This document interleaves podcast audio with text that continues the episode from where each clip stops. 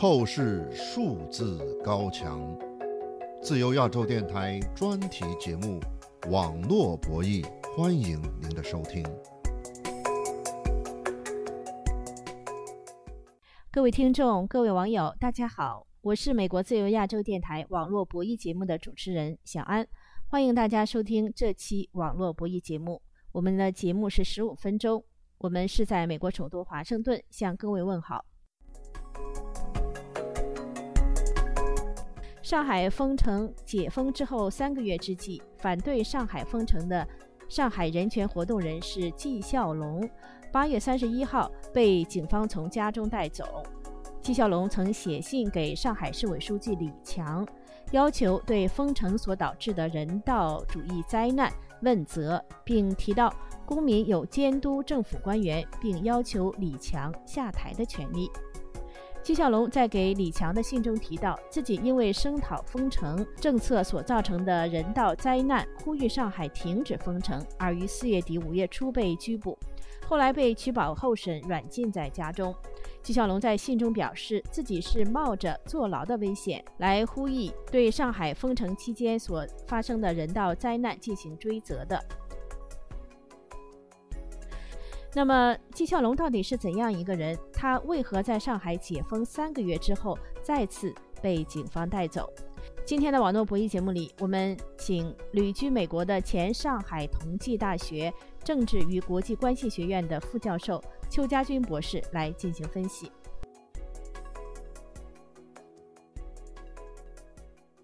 邱家军先生，您好。主持人你好。上海的人权活动人士纪孝龙先生八月三十一号被警察带走了。那您了解，呃，纪孝龙他是怎样一个人呢？是这样，这个上海封城以后呢，呃，纪孝龙先生他呢发起了这个很多反对封城的活动。从那时候我们开始结识纪孝龙先生，他实际上是一位十分温和、理性而且坚韧的持不同政见人士。他有一颗公益之心，那么看到上海封城，在上海所发生的种种令人难以理解的不正常现象，他呢愿意第一个站出来为之发声，是这样一个人。最近几天啊，在他被警察带走之后呢，呃，在美国的社媒推特上，有一些网友发起了声援纪孝龙的活动，呃，有数十位人呢，声援者呢一起视频表达对他的关注，希望中国尽快释放他。那您也参与了，您为什么要参与声援他呢？因为我觉得国内啊，能够公开的坚持不断抗争、践行公民抗命的基本理念，推动一系列的。抗争抗议活动的人士越来越少，而纪晓龙先生，他本人是一位十分难得、十分少见的一位。他呢是在推动中国朝前走，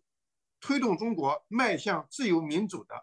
当时上海正在封城期间，我们的自由亚洲电台的网络不易节目呢，对呃上海自救自治委员会呃做了一些报道。呃，您觉得纪孝龙他在八月底啊，又给上海市委书记李强呃写信，呃，这个是他这次被警方带走的导火索吗？可以说是这次他被警方带走的这个直接原因，因为他给这个李强写了个信，呃，也就是说公开质问李强。实际上，在李强背后就是习近平。本来上海人对这个自从习近平以后的几任市委书记都不满，因为那个封城。这个命令如果没有习近平亲自下令，李强是绝对的不敢呃来玩这个动作的。习近平本人也讲了嘛，他是对于这个武汉病毒，他是亲自指挥、亲自部署的。那么上海警方把纪晓龙先生给抓捕，实际上还有为这个二十大要平息啊一些这个民间反对声音来做事的这么一个考量。因为中国二十大马上就要召开了，十月十六号。再有一些像在上海这样持续不断的提出不同的声音，就要把纪晓龙先生给抓起来。四五月份在上海封城期间呢，上海自救自治委员会针对上海的次生灾难呢，民众受到的挨饿呀、受困呐、危难的这个病人无法得到及时的就医呀，这些情况呢，发出了很多的抗议的声音。那现在呢，其实，在六月份之后呢，上海就开始逐步解封了。那他现在为什么还要给这个上海市委书记李强写信，就是还是要对上海这个清零政策呀抗议，就是问责，希望这个上海的官方为在上海封城之间造成的各种灾难呢负责？纪晓龙先生，他跟我的这个交流，也就是说，为什么要推动这样一系列的行动？他觉得呢，要从上海人身边所发生的事情，能够做的事情，一点一点的开始，日积月累，最终呢，才能够达到这个倒共和民主的两大主要目标。所以说，这一系列的活动都有它最终的一个终极的目的，就是说要推进中国的自由民主。纪孝龙先生，那么他在推特上呢？他在八月份时候呢，在他被捕之前几天啊，他说上海的警方到他家里呢，要求他签订一个对于他的推特的内容做司法鉴定的一个鉴定书。那么这个就是意味着什么呢？这是几方面的这个呃含义。按照我的理解，第一，这是纪孝龙先生他是公开抗争，不愿意隐瞒自己身份的一个证明，也是纪孝龙先生。勇于担当的证明。第二，就是他通过这个方式想唤醒更多的公民。第三，纪晓龙先生公布了上海警方对他的这个推特内容做司法鉴定。那么，上海警方实际上就是拿到了纪晓龙先生他手机里面的微码。那么，凡是纪晓龙先生发的推特、发的其他内容，以及纪晓龙先生这个行踪，只要是纪晓龙先生还在。使用这部手机，那么所有的信息都会被上海警方掌握。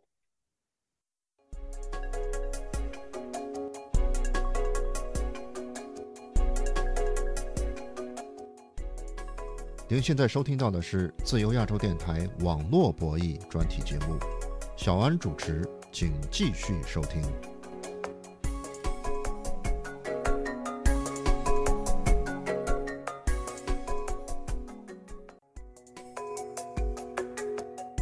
听众朋友，今天网络不易节目，我们关注的上海人权活动人士纪孝龙，今年是四十六岁，是江苏张家港市人。像我们刚才提到的那样，纪孝龙八月三十一号在被上海警方带走之前，曾写信给上海市委书记李强。他在这封公开信中还提到。二零一八年，在互联网封锁的严苛情形下，他对国家领袖涉嫌修改宪法、谋求终身连任说不，并把“一带一路”和“大撒币”的政策称为卖国渎职的行为。纪晓龙在信中还引用中国领导人习近平的话说：“要把权力关进制度的笼子里，要接受自下而上的群众监督，特别是党外群众的监督。”纪晓龙认为，他写信给市委书记是行使公民权利。美国推特网上呼吁中国释放纪晓龙的人认为，纪晓龙无罪，反对疯狂封城无罪，反对过度核酸无罪，行使言论自由无罪。纪晓龙把他给李强的信以 NFT 的形式存在网络上，希望永久不被删除。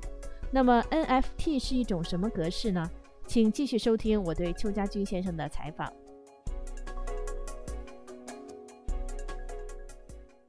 邱家军先生，纪孝龙呢？他自己在美国的推特网上，就是一个美国的社媒上呢，自我介绍是说他自己是基督徒政治犯，呃，因为发动厕所革命入狱三年半。二零二二年的二月九号才获释，也就是今年年初呢，他刚刚获释。那么他在呃入狱之前呢，曾经推动过民间的这个维权案，比如说大头娃娃案呐，一些土地权利人大立法案啊等等。那么据您了解，他的这个厕所革命是呃具体是指什么？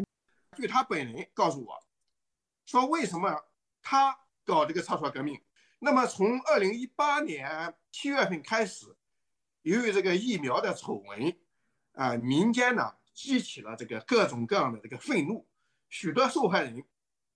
发起了一系列的这个维权的啊行动。就是二零一八年疫苗问题，主要是指这个孩子疫苗的打的疫苗不安全，是吧？这个因为疫苗不安全，造成一些大头娃娃。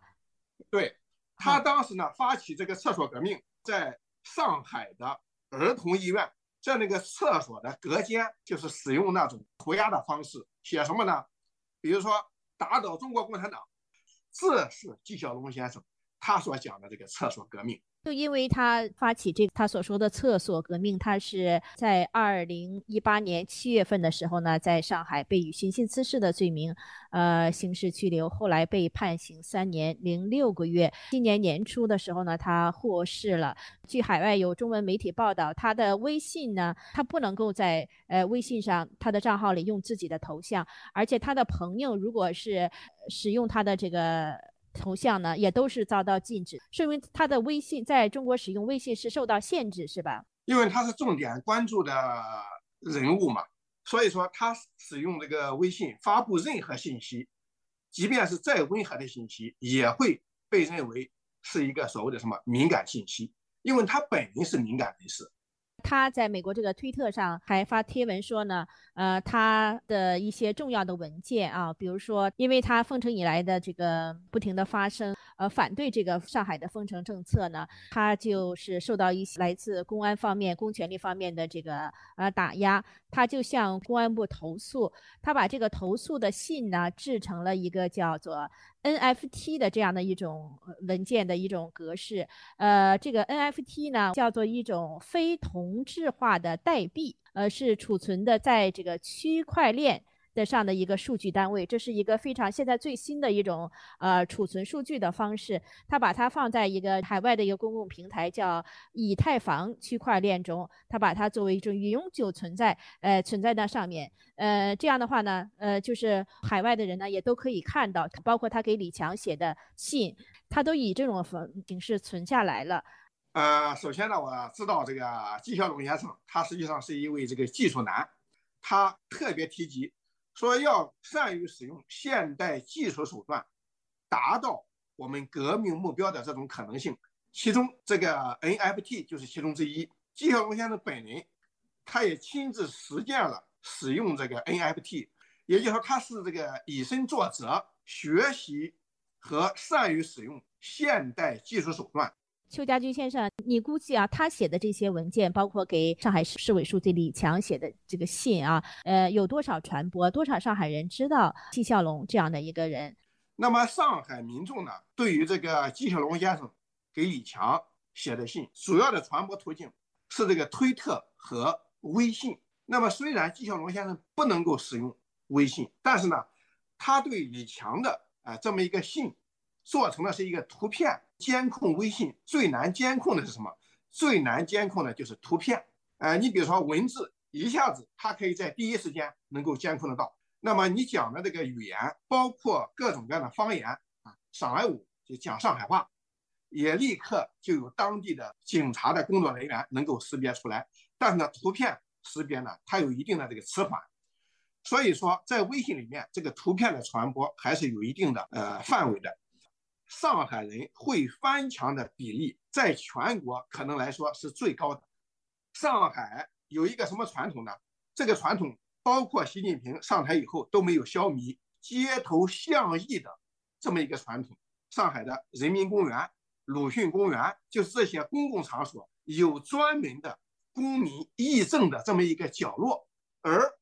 人民公园、鲁迅公园这个公民议政、传递小道消息的这个。这些角落，即便是习近平在任这十年，也没有被取缔。保守的估计，至少也有三成以上的上海人知道这个公开信。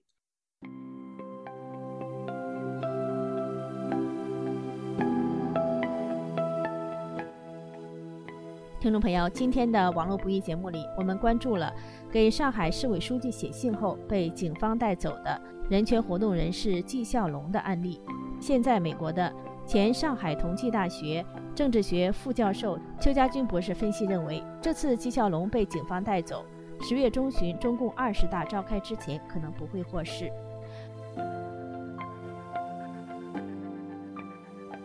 好的，感谢各位收听这次十五分钟的网络不易节目。如果您喜欢我们的节目，请您在网上转发我们的节目链接。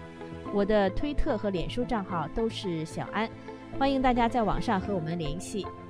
感谢各位收听，下次节目再会。